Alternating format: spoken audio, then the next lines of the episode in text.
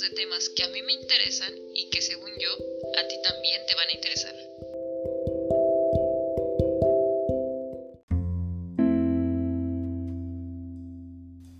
Era una hermosa mañana de finales de noviembre. Durante la noche había nevado un poco, pero la fresca capa que cubría el suelo no superaba los tres dedos de espesor. A oscuras, enseguida después de laudes, habíamos oído misa en una aldea del valle. Luego, al despuntar el sol, nos habíamos puesto en camino hacia las montañas. Mientras trepábamos por la abrupta vereda que serpenteaba alrededor del monte, vi la abadía. No me impresionó la muralla que la rodeaba, similar a otras que había visto en todo el mundo cristiano sino la mole de lo que después supe que era el edificio. Se trataba de una construcción octogonal, que de lejos parecía un tetrágono, figura perfectísima que expresa la solidez e invulnerabilidad de la ciudad de Dios, cuyos lados meridionales se erguían sobre la meseta de la abadía, mientras que los septentrionales parecían surgir de las mismas faldas de la montaña, arraigando en ellas y alzándose como un despeñadero. Quiero decir que en algunas partes Mirando desde abajo, la roca parecía prolongarse hacia el cielo, sin cambio de color ni de materia, y convertirse, a cierta altura, en burche y torreón, obra de gigantes habituados a tratar tanto como la tierra como en el cielo. Tres órdenes de ventanas expresaban el ritmo ternario de la elevación, de modo que lo que era físicamente cuadrado en la tierra era espiritualmente triangular en el cielo. Al acercarse más, se advertía que en cada ángulo la forma cuadrangular engendraba un torreón heptagonal, cinco de cuyos lados asomaban hacia afuera, o sea que cuatro de los ocho lados del octágono mayor engendraban cuatro heptágonos menores, que hacia afuera se manifestaban como pentágonos. Evidente y admirable, armonía de tantos números sagrados, cada uno revestido en un sutilísimo sentido espiritual. Ocho es el número de la perfección de todo tetrágono. Cuatro, el número de los evangelios. Cinco, el número de las partes del mundo. Siete, el número de los dones del Espíritu Santo. Por la mole y por la forma, el edificio era similar a Castel Urbino o a Castel del Monte, que luego vería en el sur de la península italiana, pero por su posición inaccesible era más tremendo que ellos y capaz de infundir temor al viajero que se fuese acercando poco a poco. Por suerte, era una diáfana mañana de invierno y no vi la construcción por el aspecto que presenta en los días de tormenta. Sin embargo, no diré que me produjo sentimiento de júbilo. Me sentía amedrentado, presa de una vaga inquietud. Dios sabe que no eran fantasmas de mi ánimo inexperto, y que interpreté correctamente inequívocos presagios inscritos en la piedra el día en que los gigantes la moldearan, antes de que la ilusa voluntad de los monjes se atreviesen a consagrarla en la custodia de la palabra divina. Mientras nuestros mulos subían trabajosamente por los últimos repliegues de la montaña, allí donde el camino principal se ramificaba formando un trivio, con dos senderos laterales, mi maestro se detuvo un momento y miró hacia un lado y hacia el otro camino Miro el camino y por encima de los pinos de hojas perennes que en aquel corto tramo formaban un techo natural blanqueado por la nieve. Rica abadía, dijo. El abad le gusta tener buen aspecto a las ocasiones públicas. Acostumbrado a oírle decir las cosas más extrañas, nada le pregunté. También porque poco después escuchamos ruidos y en un recodo surgió un grupo agitado de monjes y servidores. Al vernos, uno de ellos vino a nuestro encuentro, diciendo con gran cortesía Bienvenido, señor. No os asombréis, imagino quién sois, porque nos han avisado de vuestra visita. Yo soy Remigio, de Barigine, el sillerero del monasterio. Si sois, como creo, fray Guillermo de Baskerville. Habrá que avisar al abad. Tú, ordenó a uno del grupo. Sube a avisar que vuestro visitante está por entrar al recinto. Os lo agradezco, señor sillerero, respondió cordialmente mi maestro y aprecio aún más vuestra cortesía porque para saludarme habéis interrumpido la persecución. Pero no temáis, el caballo ha pasado por aquí y ha tomado el sendero de la derecha. No podrá ir muy lejos porque al llegar al estercolero tendrá que detenerse. Es demasiado inteligente para arrojarse por la pendiente. ¿Cuándo lo habéis visto? Preguntó el sillerero. ¿Verlo? No lo hemos visto, ¿verdad, Atzo? dijo Guillermo volviéndose hacia mí con una expresión divertida. Pero si buscáis a Brunello, el animal solo puede estar donde yo os he dicho. El sillerero vaciló, miró a Guillermo, después al sendero y por último preguntó ¿Brunello? ¿Cómo sabéis? Vamos, dijo Guillermo. Es evidente que estáis buscando a Brunello, el caballo preferido del abad, el mejor corcel de vuestra cuadra, pelo negro, cinco pies de alzada, cola elegante, cascos pequeños y redondos, pero de galope bastante regular, cabeza pequeña, orejas finas, ojos grandes. Se ha ido por la derecha, os digo, y en cualquier caso, apresuraos. El sillerero, tras un momento de vacilación, hizo un signo de los suyos y se lanzó por el sendero de la derecha, mientras vuestros mulos reiniciaban la ascensión. Cuando, mordido por la curiosidad, estaba por interrogar a Guillermo, él me indicó que esperara. En efecto, pocos minutos más tarde escuchamos gritos de júbilo y en el recodo del sendero reaparecieron monjes y servidores, trayendo al caballo por el freno. Pasaron junto a nosotros, sin dejar de mirarnos un poco estupefactos, y se dirigieron con paso acelerado hacia la abadía. Creo, incluso, que Guillermo retuvo un poco la marcha de su montura para que pudiera contar lo que había sucedido. Yo ya había descubierto que mi maestro, hombre de elevada virtud en todo y para todo, se concedía el vicio de la vanidad, cuando se trataba de demostrar su agudeza, y habiendo tenido ocasión de apreciar sus útiles dotes de diplomático, comprendí que deseaba llegar a la meta procedido por una sólida fama de sabio. Y ahora decidme, pregunté sin poderme contener, ¿cómo habéis podido saber? Mi querido Atso, dijo el maestro. Durante todo el viaje he estado enseñándote a reconocer las huellas por las que el mundo nos habla, como por medio de un gran libro.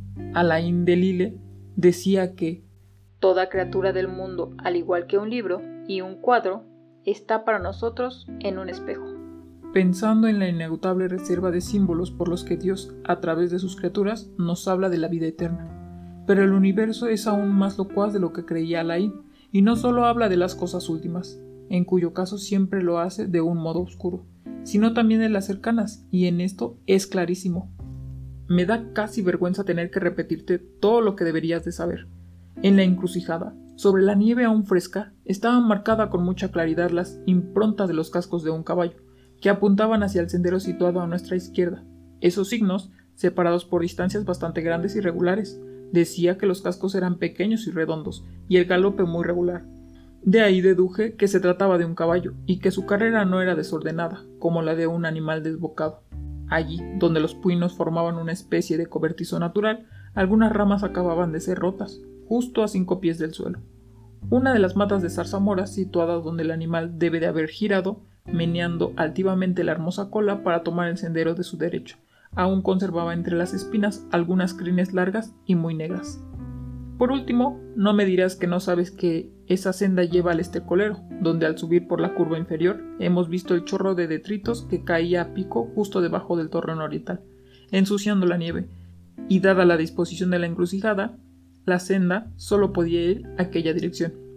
Sí, dije, pero la cabeza pequeña, las orejas finas, los ojos grandes. Hmm, no sé si los tiene, pero sin duda los monjes están persuadidos de que sí. Decía Isidoro de Sevilla que la belleza de un caballo exige que sea de cabeza pequeña y piel fuerte, adherida a la osamenta, orejas cortas y agudas, ojos grandes, nariz ancha, cerviz recta, cabellos espesos en la cola y en la cabeza, redondez y solidez firme en los cascos. Si el caballo cuyo paso he adivinado no hubiese sido realmente el mejor de la cuadra, no podrías explicar por qué no solo han corrido los mozos tras él, sino también el propio sillerero, y un monje que considera excelente a un caballo solo puede verlo, al margen de las formas naturales tal como se lo han descrito a las autoridades, sobre todo si, y aquí me dirigió una sonrisa maliciosa, se trata de un docto benedictino. Bueno, dije, pero ¿por qué Brunello? Que el Espíritu Santo ponga un poco más de sal en tu cabezota, hijo mío, exclamó el maestro. ¿Qué otro nombre le habrías puesto si hasta el gran Buridan, que está a punto de ser rector en París, no encontró nombre más natural para referirse a un caballo hermoso? Así era mi maestro. No solo sabía leer el gran libro de la naturaleza, sino también en el modo en el que los monjes leían los libros de la escritura y pensaban a través de ellos. Dotes que, como veremos, habrían de serle bastante útiles en los días que siguieron. Además, su explicación me pareció al final tan obvia que la humillación por no haberla descubierto yo mismo quedó borrado por el orgullo de compartirla ahora con él, hasta el punto de que casi me felicite por mi agudeza. Tal es la fuerza de la verdad que como la bondad se difunde por sí misma. Alabado sea el nombre de nuestro Señor Jesucristo por esta hermosa revelación que entonces tuve. Pero no pierdas el hilo o relato, pues este monje ya viejo se detiene demasiado a los hechos marginales. Di, más bien, que llegamos al gran portalón de la abadía y en el umbral estaba el abad, acompañado de dos novicios que sostenían un bacín de oro lleno de agua. Una vez que hubimos descendido de nuestras monturas, lavó las manos de Guillermo y después lo abrazó besándolo con la boca y diciéndole su santa bienvenida, mientras el chillerero se ocupaba de mí. Bienvenidos a la reseña. Oh, vaya, ¿qué acabamos de escuchar? No, no estamos leyendo la Biblia, no, no los voy a meter a ninguna religión o a alguna secta, logia o como ustedes le quieran llamar, no, simplemente es un libro que sí se forma en, digamos que en una abadía, en, una, en un recinto donde hay hombres de Dios. Pero ese no es el meollo del asunto, sino que Guillermo y Atzo llegan a la abadía para descubrir quién está asesinando a los hermanos. En este caso a los frailes o a los novicios, así se les llama. Así que lo que les leí prácticamente fue la llegada de ellos a la abadía, ¿no?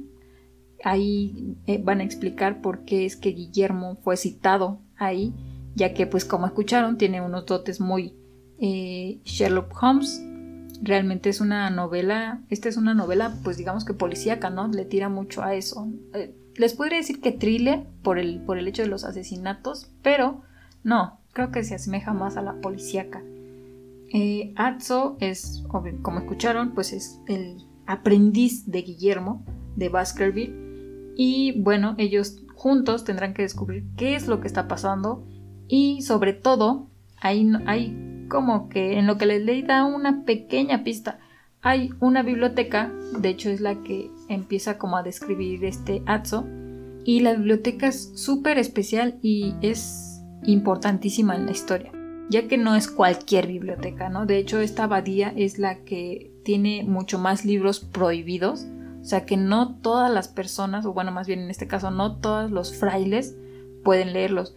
Tienen un, ellos le llaman el secretarum o el, el secretum.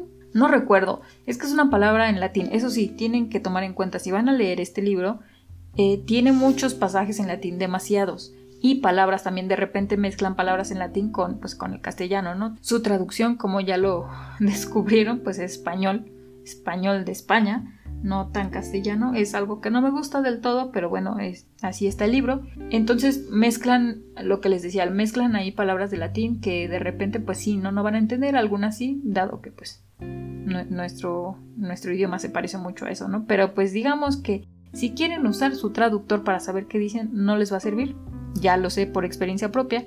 Si de verdad les interesa mucho qué qué quieren decir esos pasajes o a qué se están refiriendo, porque realmente no es como que si se lo saltan, no hay problema, no se van a perder algo importante de la historia. Pero si su curiosidad es mucha o les gusta el latín, como, eh, como es mi caso, eh, mándenme un mensaje, pero de verdad sí, sí lo van a leer. O si ya tienen el libro, mándenme mensaje y yo tengo un PDF donde vienen todas las traducciones. De hecho, este libro yo lo leí hace dos años, me parece. Fue de los primeros libros con los que inicié el club de lectura. Y ahí nos pasaron ese, ese PDF. De hecho, está súper bien. Súper, súper bien. Eh, porque hasta se va en orden. O sea, no, no es como que se salte. Así como vas avanzando con el libro, van poniendo las, las traducciones. Y pues yo lo que hice, ya saben que a mí me encanta subrayar libros, ¿no? Entonces, eh, no, no me juzguen. Aparte de subrayar, pues como las frases que me gustan, sí utilicé el subrayar todo lo que venía en latín, todo, todo, todo, hasta, una palabra que venía. Y en los márgenes del libro yo escribía las traducciones, o sea, les ponía un número, porque de repente en una página vienen como tres este, pasajes en latín, ¿no? Entonces yo les ponía uno, dos, tres, y alrededor, o en la, pues sí, en los márgenes de la hoja, yo ponía la traducción. Y yo decía, no, pues es que eso me va a servir porque en algún momento yo voy a releer este libro y pues ya no me voy a atrasar. Eso no ha pasado y, dudo que pase, pero por ejemplo ahorita que les hice la lectura al inicio del podcast, eh, de hecho me sirvió mucho hacer eso porque había como dos o tres pasajes que venían en latín y yo les quería presumir mi latín, pero, pero no, no, yo iba a hacer aquí la ridiculez, entonces mejor se los dije en español. Pero de verdad, si lo requieren, mándenme un mensaje y yo les mando el, PDF, no tengo problemas. Entonces, ¿De qué va? Pues ya les dije. Humberto Eco nos explica cómo es que está construida la abadía. De hecho, pongan mucha atención. Humberto Eco es de esos escritores que son muy estudiados y todo lo que van a leer aquí realmente es porque Humberto Eco lo estudió. O sea, no se lo está inventando, no lo sacó, no se lo sacó de la manga, no. Realmente lo estudió, lo investigó, le gusta mucho, eh, había leído sobre él, eh, le gusta mucho investigar sobre diferentes culturas.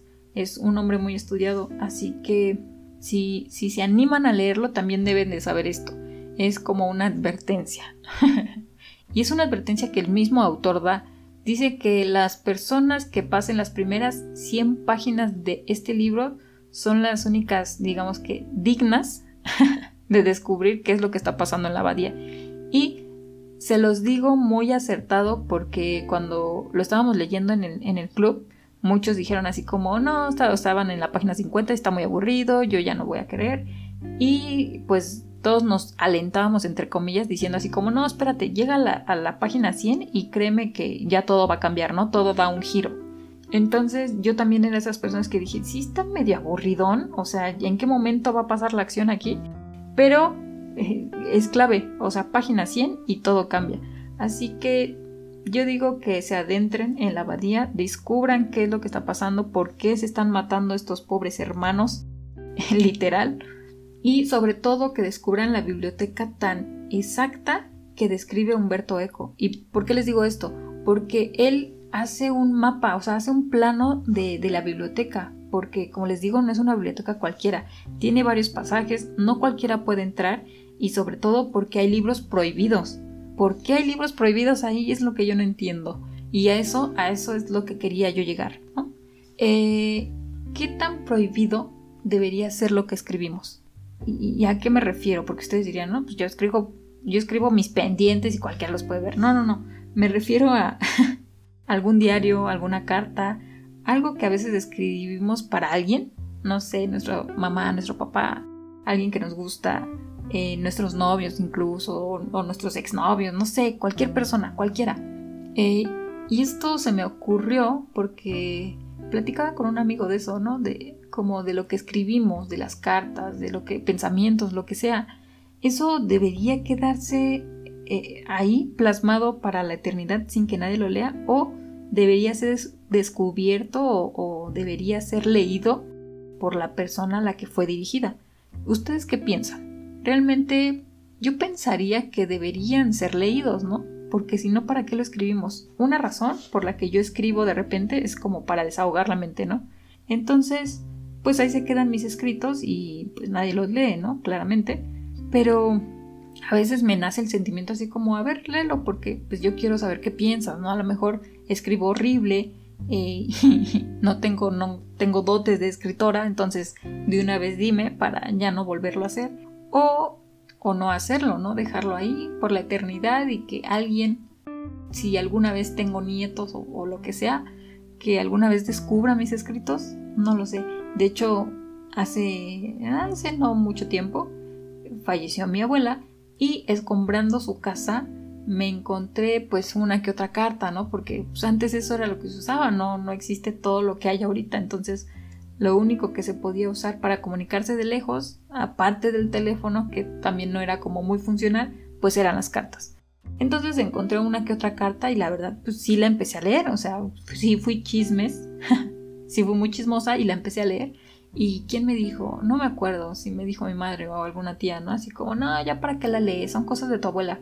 Yo así de, pues sí, pero pues no sé, me da curiosidad como qué escribía, ¿no? A quién escribía, por qué lo hacía. Y pues eso es como la curiosidad, el morbo que me daba.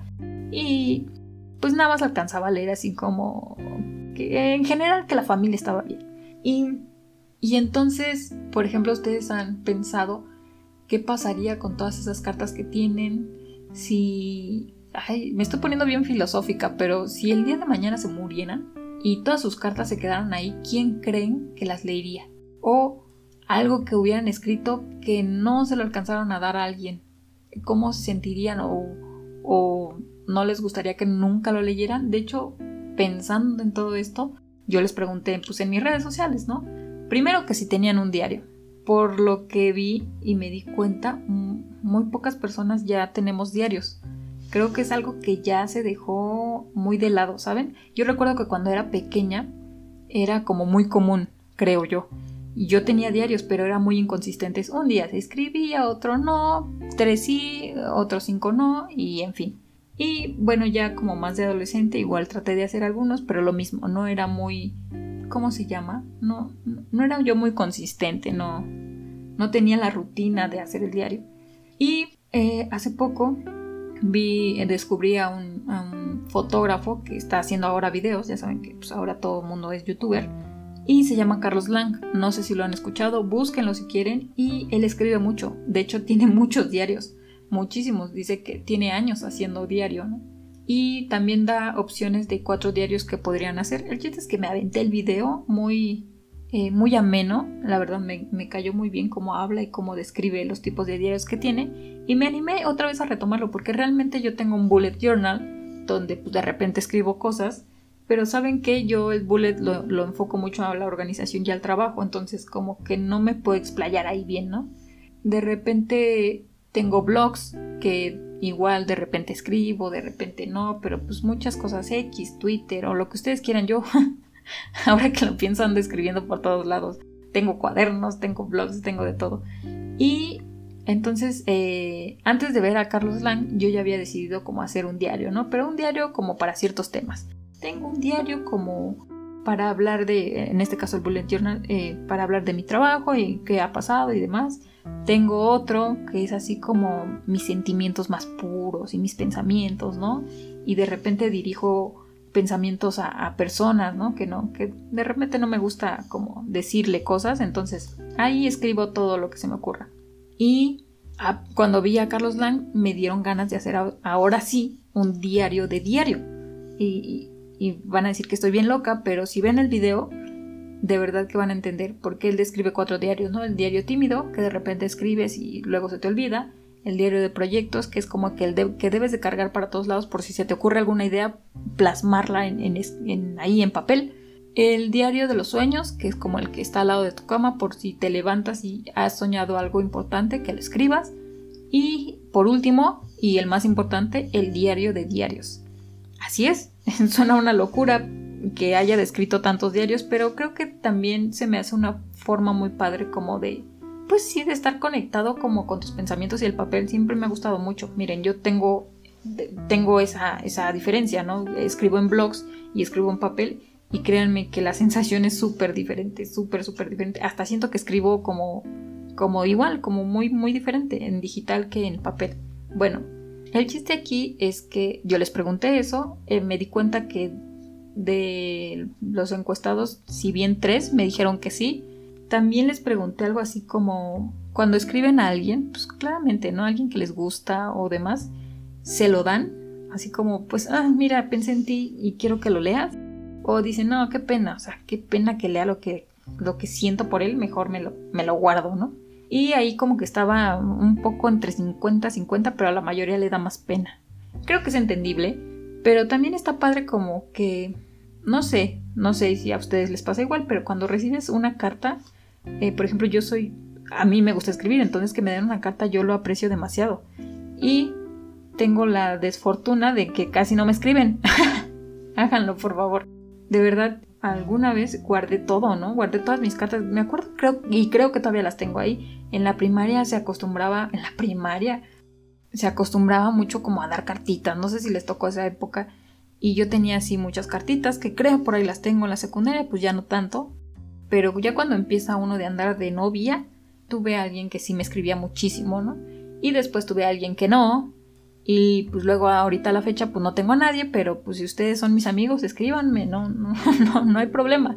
Ustedes mándenme sus recaditos.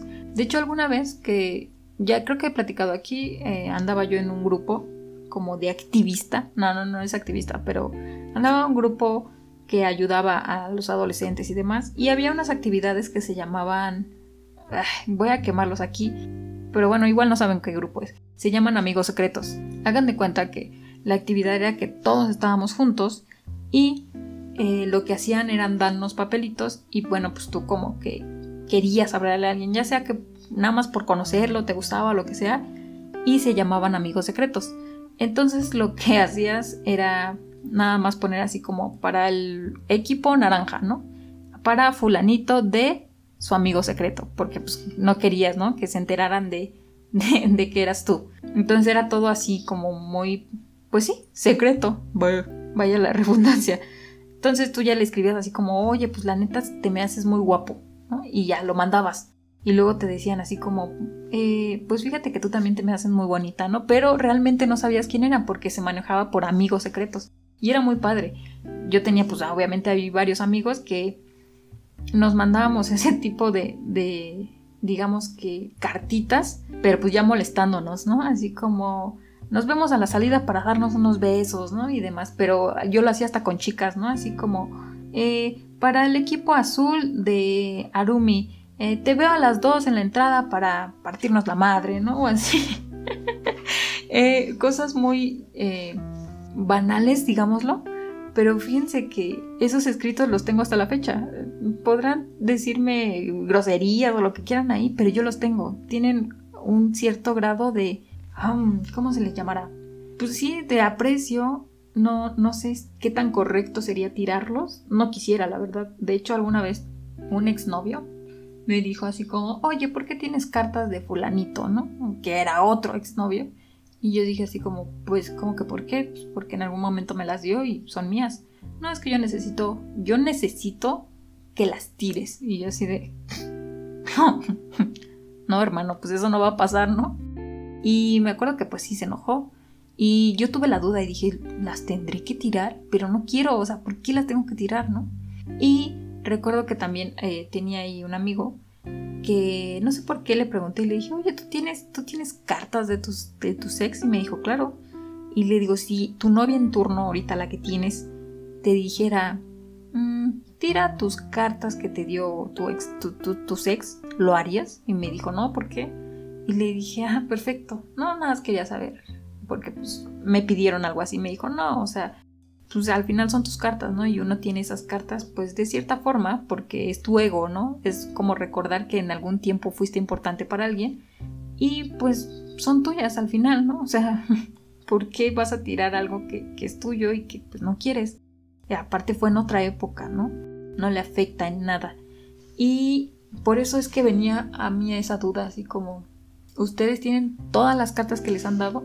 ¿A ustedes les gusta escribir y que les escriban? O nada más recibir. Em, no sé, son eh, temas que luego divagan por mi mente y quería comentarlas aquí en el podcast ya que se viene a redondear, yo siempre digo eso, viene a redondear un poco el libro ya que aquí en la abadía hay ciertos escritos que son secretos, que nadie puede leer. Hagan de cuenta que no sé si han leído Cien años de soledad, me falta ese podcast, pero ya pronto, pronto lo van a tener. En Cien años de soledad hay unos escritos o bueno, unos pergaminos que no cualquiera lee, que no cualquiera les entiende, porque están como codificados, digámoslo. Entonces, ¿por qué? ¿Por qué están codificados? ¿Por qué solamente ciertas personas pueden? Ese es el megollo del asunto. Ah, espero no los haya revuelto con todo esto. Espero que lean a Humberto Eco en El nombre de la rosa. De verdad, si les interesa, les paso el PDF con, con todas las traducciones en latín, porque créanme que Google no les va a dar la traducción como es. De verdad. Yo no sé quién hizo ese documento maravilloso, pero un gracias por haberlo hecho. Y espero les haya gustado el podcast. Estuvo algo raro, pero bueno, estamos tomando un formato diferente. Espero les agrade. Así que, pues nada, esto ha sido todo por el día de hoy. Esto ha sido Taciturna y nos vemos en el siguiente episodio. Bye bye. Oye, este, ven, ven, no te vayas. ¿Qué, qué pasó? Ah, pues es que, es que yo quería pedirte que, como acabo de escuchar el podcast, pues yo, yo también quiero hacer, hacer un diario. Entonces, pues te quería pedir un cuaderno y una pluma. Ah, ok, ok. Ah, sin problemas. No, pero ¿para qué te lo compro? O sea, pues ahí tengo un buen de cuadernos. Mejor agarra ahí el que tú quieras y ay, no manches, plumas pues, igual sobran, agarra la que tú quieras. Menos, menos el cuaderno morado. Ese sí, no lo toques porque ese es mío. ¿Sí? Por favor. Pero de lo demás, lo que tú quieras. Ah, ah, sí. El, el, ajá, el morado. Ajá, sí.